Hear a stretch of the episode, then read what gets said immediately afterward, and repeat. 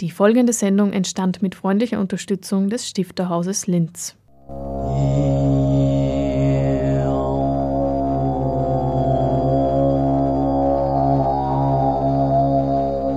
Literatur im Radio.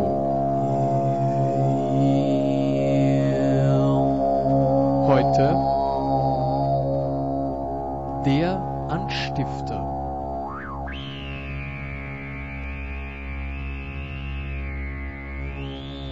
Eine Ausstellung mit Werken von Fritz Lichtenauer und ein neuer Roman von Otto Tremetsberger.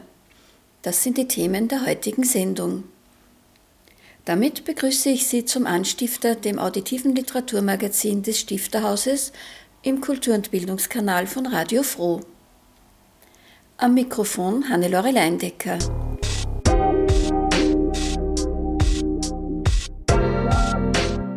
Autor und Grafiker Fritz Lichtenauer hat mehrere Jahrzehnte die Literaturzeitschrift Die Rampe redigiert und nun steht er selbst im Mittelpunkt eines Rampe-Sonderheftes. Und was bedeutet es nun für ihn, mit einem Rampe-Porträt gewürdigt zu werden? Ja, es hat mich natürlich schon sehr gefreut, ähm, wie ich die Einladung vom Stifterhaus bekommen habe. Ich habe also damit wirklich nicht gerechnet, dass, äh, weil, dass ich da also äh, so ein Heft bekomme und auch eine Ausstellung. Ja, das freut mich. Und wissen Sie auch schon, wer die Autoren und Autorinnen sind, die da Beiträge verfasst haben? Es soll also immer eine Art Überraschung sein und ich weiß es eigentlich nicht. Äh, ich kenne also nur den, den Part, also den ich beigesteuert habe, also mit meinen Arbeiten. Und dann soll also noch ein Teil sein, also wo also auch Künstlerkollegen oder, oder Weggefährtinnen und Weggefährten für mich etwas gemacht haben. Ich bin schon sehr gespannt und freue mich drauf. Fritz Lichtenauer, Jahrgang 1946, arbeitete von 1962 bis 2006 im Oberösterreichischen Landesdienst und redigierte jahrelang die Literaturzeitschrift Die Rampe und den Oberösterreichischen Kulturbericht. Typisch für seine künstlerischen Arbeiten ist das spartenübergreifende, was sich in bildnerisch-textuellen Werken zeigt. Diese Werke zeigte er sowohl in Einzelausstellungen als auch als Beteiligter an internationalen Ausstellungen visueller Poesie und konstruktiver Kunst. Außerdem veröffentlicht er seit 1968 literarische Werke, darunter Lyrik, vor allem Dialektgedichte, aber auch Kinderbücher und Texte mit Oberösterreich-Bezug. Dazu kommen viele Beiträge in Literaturzeitschriften und Anthologien. Fritz Lichtenauer ist Mitglied der Künstlervereinigung März und der Grazer Autorenversammlung. Und nun gibt es eine neue Ausstellung des Linzer Künstlers. Die Ausstellung hat den Titel Textbild, Zeichnung, Fotografie und gibt also einen kleinen Querschnitt durch mein Schaffen, beginnend mit frühen Arbeiten aus 1970 bis herauf in die Gegenwart. Ich habe mich also schon sehr früh eben unter dem Begriff visueller Poesie ähm, auseinandergesetzt mit den Sprachzeichen und eben so einen Zyklus geschaffen, Text und Linie. Und dann äh, in weiterer Folge, also eben durch den Einsatz des Computers, habe ich natürlich ein viel größeres Zeichenrepertoire zur Verfügung gehabt und eben auch also dann diese Computertextgrafiken verfertigt. Und äh, parallel dazu war immer also auch mein Interesse an konstruktiver Kunst und Fotografie. Das heißt also ein Teil sind also eher grafische Arbeiten und der zweite Teil sind also äh, Fotoarbeiten, auch also so in dem Zeitraum von 1970 herum bis herauf in die Gegenwart. An diesem Abend werden auch Texte, die Sie für Peter Androsch geschrieben haben, präsentiert. Was hat es damit auf sich? Naja, ich habe auch sehr viele Dialektgedichte geschrieben und Peter Androsch hat quasi so eine Textcollage aus äh, diesen verschiedenen Texten gemacht und dazu und diese vertont als A cappella Chor. Und ich glaube, das ist eine ganz gelungene ganz gelungene Mischung oder Zusammenführung. Äh, Sie haben viele, wie Sie schon gesagt haben, viele Dialektgedichte geschrieben. Heuer im Frühjahr ist erst wieder ein Band erschienen mit dem Titel Travi Travi. Äh, was reizt Sie an Lyrik und besonders an Mundartlyrik? Es war immer die, das Lautmalerische, also der phonetische Reichtum unserer Sprache. Ich stamme aus dem Innviertel und habe also eigentlich von Kindheit an Dialekt gesprochen. Und dann, also wie ich begonnen habe mit literarischen Arbeiten, sind also auch diese Gedichte von der Wiener Gruppe, von Friedrich Rachleitner, Gerhard Rühm, H.C. Atman und so weiter erschienen. Und äh, da sah ich auch also einen Weg für mich, in diese Richtung etwas zu machen. Und das interessiert mich nach wie vor. Und so sind es eine ganze Reihe von, von Büchern, die meisten sind in der Bibliothek der Provinz erschienen, eben auch das heurige. Die Liste Ihrer Publikationen ist ja schon sehr, sehr lang. Es sind darunter also auch Hörstücke, Kinderbücher und eben auch äh, oder auch äh, Texte mit Oberösterreich-Bezug. Wenn Sie jetzt so zurückblicken auf Ihre langjährige künstlerische Tätigkeit, was waren denn so für Sie persönlich auch die Höhepunkte oder was war für Sie persönlich besonders wichtig? Naja, in der Anfangszeit war natürlich für mich schon besonders wichtig, also diese äh, Auseinandersetzung mit visueller Poesie und auch diese diversen Ausstellungen. Äh, da gab es also im Museum des 20. Jahrhunderts in Wien einen großen Überblick über, mit dem Titel Kunst aus Sprache oder eben auch äh, in Deutschland Ausstellungen wie vom Aussehen der Wörter. Wie gesagt, das war also ein Teil, mehr dieser visuelle Aspekt der Sprache und dann aber eben auch habe ich also Lyrik geschrieben oder eben auch Hörstücke und Hörspiele. Ja.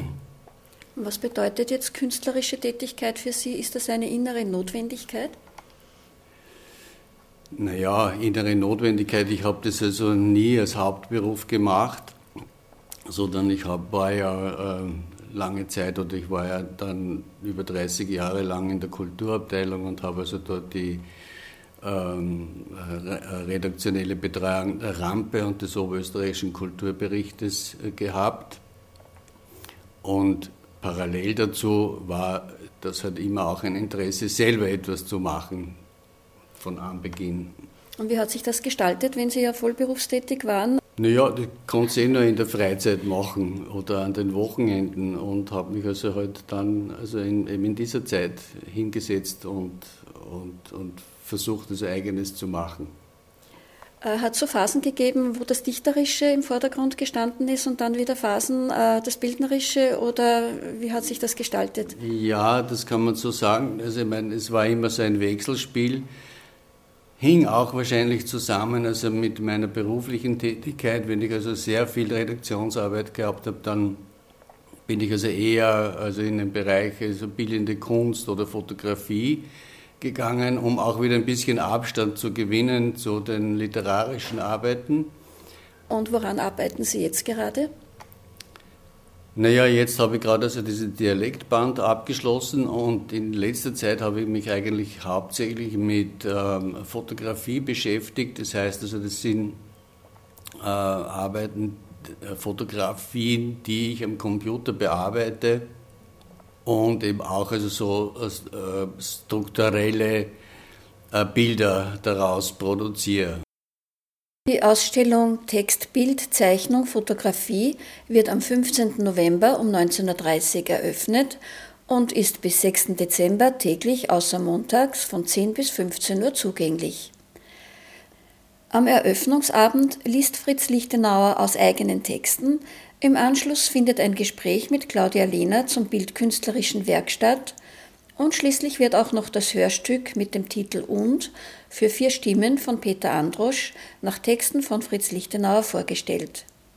Und nicht zu vergessen, auch das Rampe-Porträt Fritz Lichtenauer wird präsentiert.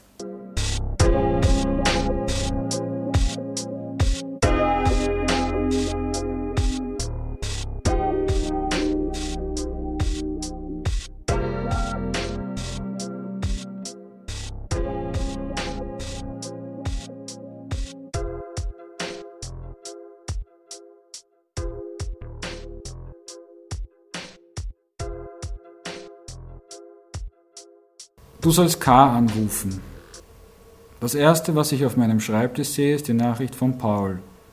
Nicht die angerissene Tafel Bitterschokolade, die jemand absichtlich vergessen hat, nicht die beiden Würfel Rohrzucker. An einem klebt ein Haar. Nicht die leeren, schmutzigen Kaffeetassen und die Unterteller dazu. Es ist Pauls Handschrift, krakelige, keilschriftartige Zeichen, als seien es nicht Wörter, sondern ein Code, und dieser Code bedeutet, ruf K an, jetzt, sofort. Aber ich tue nichts, noch nicht, ich warte, obwohl ich ahne, etwas ist passiert mit K, natürlich, es ändert nichts zu warten. Die Nachricht liegt auf der Tastatur. Ich soll es nicht übersehen, dieses Bündel Papier, Zigarettenschachtel groß und fingerdick, Haftnotizen. Die beschichtete Oberfläche glänzt im Licht der LED-Paneele über mir, abgerissene und beschriebene Zettel, ohne erkennbare Ordnung wieder übereinander geklebt. Pauls Nachricht oben auf. Du sollst K anrufen. K ist eine Figur aus Otto Tremetsbergers neuem Roman Die Unsichtbaren. Ich habe mit dem Autor über das Buch gesprochen. Otto Tremitzberger, äh, in der äußeren Handlung deines neuen Romans äh, geht es um einen Ich-Erzähler, der eines Tages eine Notiz auf seinem Schreibtisch findet, er solle K anrufen. K ist ein alter Jugendfreund, seinen Namen erfährt man nicht, der wird immer nur mit K. Punkt abgekürzt. Äh, er liegt im Krankenhaus und widerstrebend besucht er ihn. Langsam erfährt man einiges über diesen K. Ja, das ist die äußere Handlung. Viel komplexer ist die sogenannte innere Handlung. Da vermischt sich also sehr häufig die Realität mit Einbildung, mit Visionen, mit Vorstellungen. Viele Passagen sind auch deshalb im Konjunktiv geschrieben.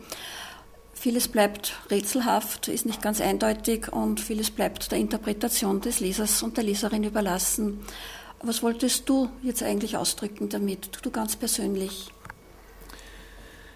Also mir ist es im Unterschied zu meinem ersten Buch, zu Nelson Mandela hatte vielleicht eine schöne Zeit auf Robben Island, dass ein sehr nüchternes, sperriges Buch ist. Mir ist es darum gegangen, mit dieser Geschichte, die Unsichtbaren, äh, einen, einen Schritt weiter zu machen für mich als Autor und eine Geschichte zu erzählen, ähm, wenn auch nicht eine ausufernde große epische Geschichte, sondern wieder eine, eine kleine, eine, eine Geschichte, wo sich sehr viel im Detail abspielt, aber doch äh, mehr, ich, wollte einfach doch mehr Bewegung äh, hineinbringen, mehr Personen, äh, Dialoge und eine Dynamik und ein dynamisches Buch schreiben mit, wie du schon gesagt hast, da ist auch viel Fantasie drinnen und man soll vielleicht nicht immer äh, das so für bare Münze nehmen, was da geschrieben steht.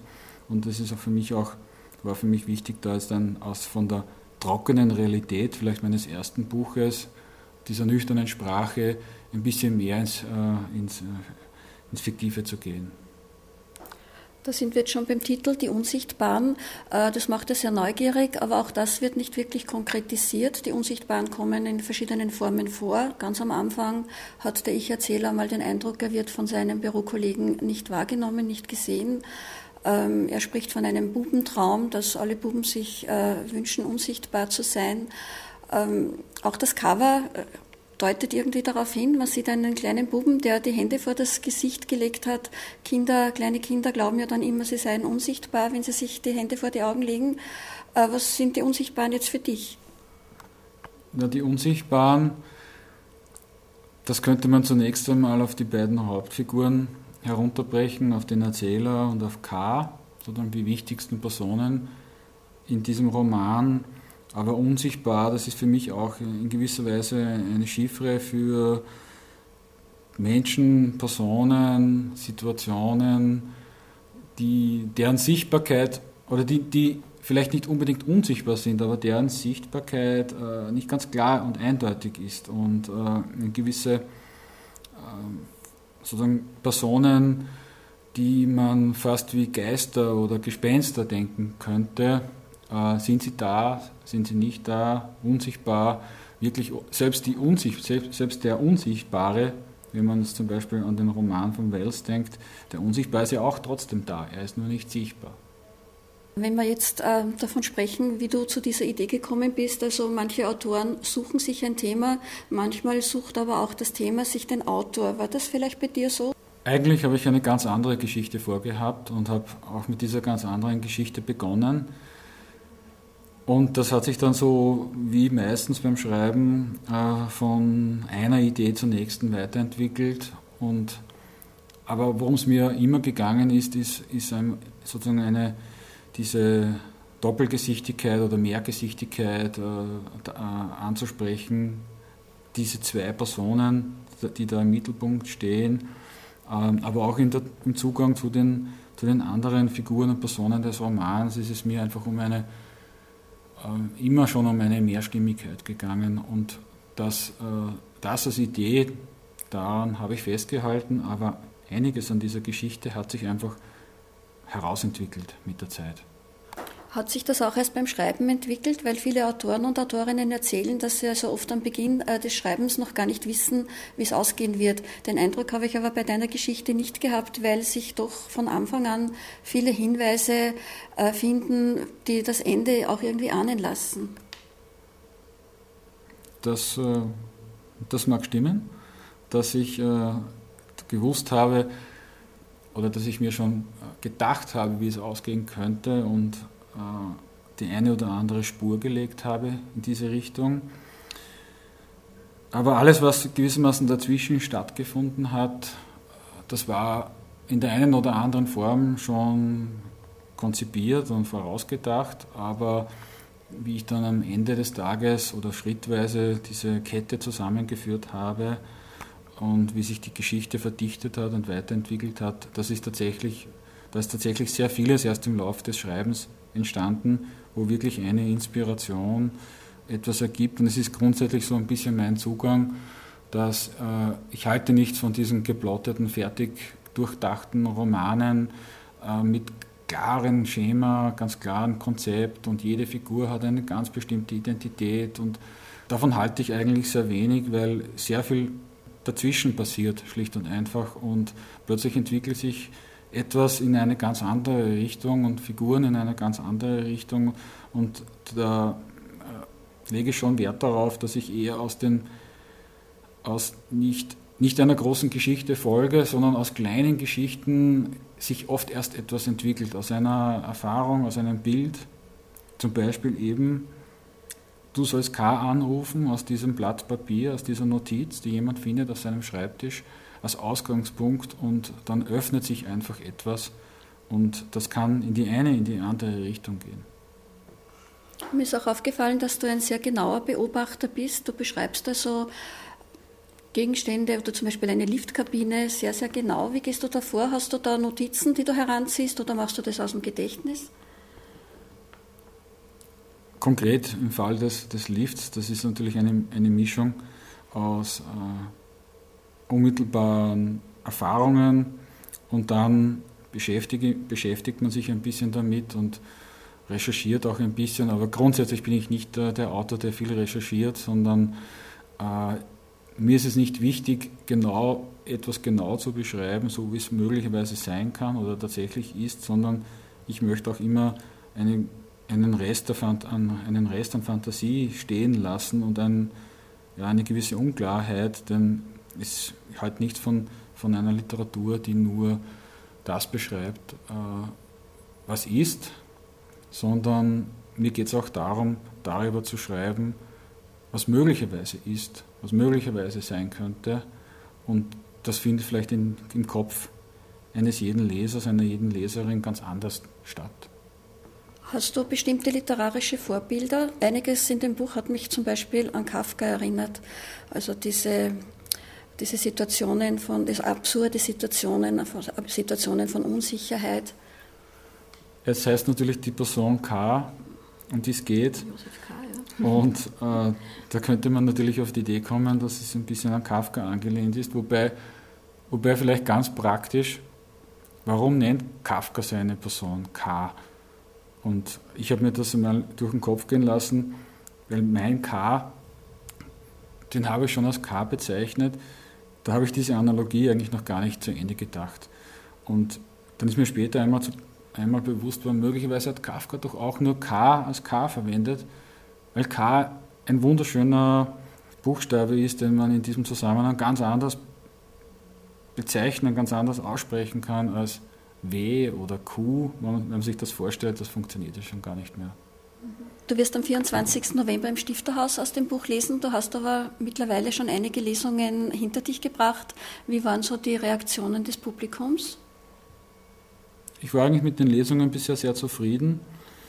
Ich habe den Eindruck, dass der Text durch das Lesen selbst äh, viel gewinnt und dass es, das war auch beim ersten Buch so, dass es mir ja nicht nur darum geht, einen Text zu produzieren, sondern auch die Frage, wie dieser Text interpretiert wird, wie er gelesen wird, welche Melodie sich vielleicht daraus ergibt, äh, das ist für mich, war für mich einfach immer wichtig.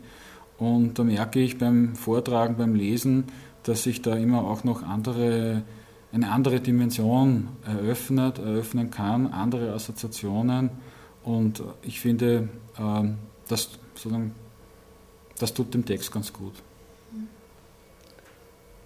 Äh, denkst du beim Schreiben auch schon äh, irgendwie an die Leser und Leserinnen oder gar an die Rezensenten oder kannst du das völlig ausblenden? Vielleicht beim Schreiben nicht unbedingt, aber wenn es darum geht, die, das ganze Material zu bündeln und wenn es wirklich um sozusagen Finalisieren eines Textes geht, da geht es mir schon sehr, sehr auch darum, dass dieser Text nachvollziehbar, verständlich bleibt, dass es äh, inspiriert und ein Text, den man nicht lesen kann, den man nicht vortragen kann, der tut sich, glaube ich, sehr schwer zu inspirieren. Und das Gesprochene ist mir immer auch wichtig im Schreiben. Du bist ja in deinem Hauptberuf äh, Geschäftsführer von, äh, vom Freien Radio Freistadt und von Dorf TV. Das heißt, man sollte meinen, du bist ausgelastet. Trotzdem findest du Zeit zum Schreiben und ich habe gehört, du hast dir da einen ganz speziellen Ort geschaffen. Einen ganz speziellen Ort? Naja, also zunächst einmal hauptsächlich schreibe ich zu Hause in, in unserer Wohnung. Ähm, und ich habe mir jetzt ein Haus gekauft, ein, ein kleines Schreibhäuschen, das allerdings noch nicht ganz fertig ist. Aber das, das ist sozusagen eine Notwendigkeit, äh, dass man einen passenden, einen richtigen Ort braucht zum Schreiben. Der, also man kann nicht im Büro schreiben oder an, an, an belebt, irgendwo in, in einem Kaffeehaus, da kann ich auch nicht schreiben, sondern ich brauche einen Ort, der das Gegenteil dessen ist, womit man ja sonst beschäftigt ist. Äh, mit Unruhe, mit, mit Lärm, mit Geräuschen, mit Hektik, mit Stress. Äh, da ist, mein, da ist für mich das, das Schreiben das Gegenteil davon und der Versuch gewissermaßen auch einen Abstand zu gewinnen. Und in dieser Gegensätzlichkeit funktioniert das ganz gut. Und das ist auch sozusagen jenseits von, von, von Müdigkeit und von Erschöpfung äh, auch etwas sehr Motivierendes und Inspirierendes, das gewissermaßen wieder zurückwirkt in den Alltag. Und was sind deine nächsten Projekte schreibmäßig? Ich habe jetzt zwei Bücher in Arbeit oder begonnen, ganz unterschiedliche Ansätze, auch sprachlich ganz unterschiedlich, je nachdem, wie, äh, wie motiviert oder wie inspiriert man gerade ist. Äh, man kann nicht immer am selben Text arbeiten. Nach wenigen Wochen ist man schon überfordert damit. Da braucht man wieder auch etwas Neues. Und so arbeite ich an mehreren Dingen gleichzeitig ich gehe mal davon aus, Ende des nächsten Jahres oder Anfang übernächsten Jahres äh, wird es wieder etwas von mir zu lesen und zu hören geben, aber jetzt einmal die Unsichtbaren. Am 24. November haben Sie bei einer Lesung Gelegenheit, mehr über den Roman zu erfahren und mit dem Autor darüber zu diskutieren. Otto Tremetsberger, geboren 1974 in Linz, studierte Theaterwissenschaft und Philosophie in Wien sowie International Arts and Media Management in Salzburg. Er ist Mitinitiator und Geschäftsführer des Freien Radios Freistadt und von Dorf TV in Linz sowie langjähriges Vorstandsmitglied im Verband der Freien Radios Österreich. Sein erster Roman Nelson Mandela hatte vielleicht eine schöne Zeit auf Robben Island wurde 2014 veröffentlicht und nun, ganz neu, Die Unsichtbaren, erschienen im Limbus Verlag Innsbruck.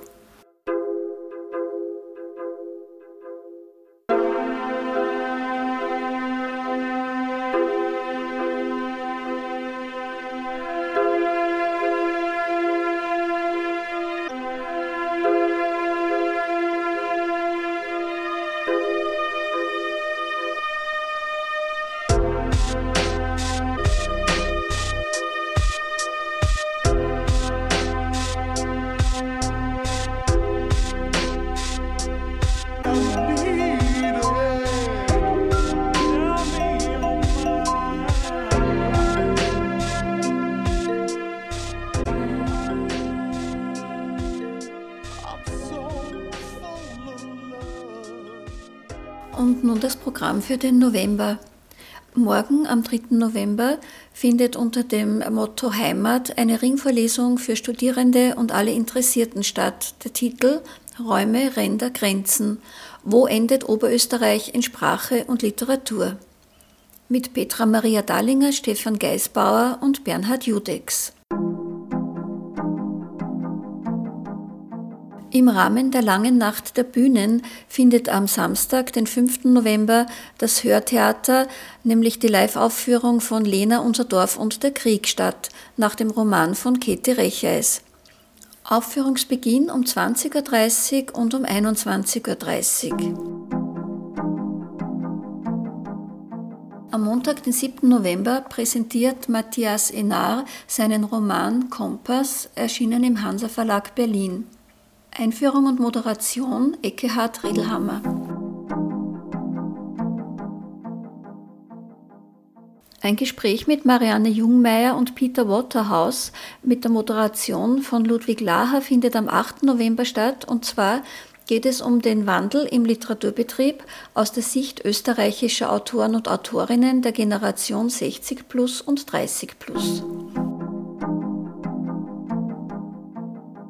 Die Ausstellung Fritz Lichtenauer, Text, Bild, Zeichnung, Fotografie, über die hier schon berichtet worden ist, wird am 15. November um 19.30 Uhr eröffnet. Zu Mittag bei Stifter heißt es am 17. November um 12.30 Uhr mit Theresa Doppler. Anschließend wird eine Frittatensuppe serviert. Die Grazer Autorenversammlung Oberösterreich präsentiert wieder Literatur aus Sachsen und zwar am 17. November um 19.30 Uhr. Rudolf Habringer wird moderieren. Das Rampeporträt von Christian Steinbacher wird am 22. November um 19.30 Uhr präsentiert. Der Limbus Verlag Innsbruck stellt am 24.11. von Otto Tremetsberger den Roman Die Unsichtbaren vor und Gedichte von Erwin Uhrmann mit dem Titel Abglanz, Rakete, Nebel.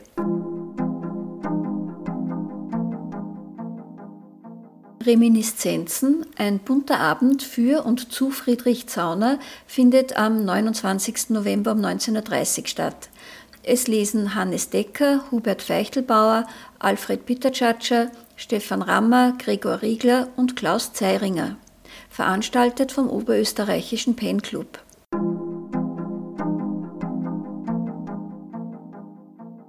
Auf der Homepage des Stifterhauses finden Sie genauere Informationen zu den einzelnen Veranstaltungen www.stifterhaus.at. Damit ist die November-Sendung auch schon wieder zu Ende. Sie wird morgen um 8 Uhr wiederholt und steht auf der Radio Froh Homepage zum Anhören und Downloaden zur Verfügung www.froh.at/kultur. Am 7. Dezember gibt es den nächsten Anstifter. Bis dahin verabschiedet sich Hannelore Leindecker und wünscht einen schönen, unterhaltsamen Leseherbst.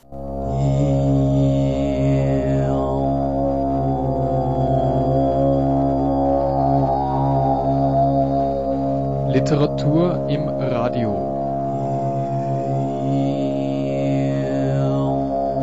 Heute der Anstifter.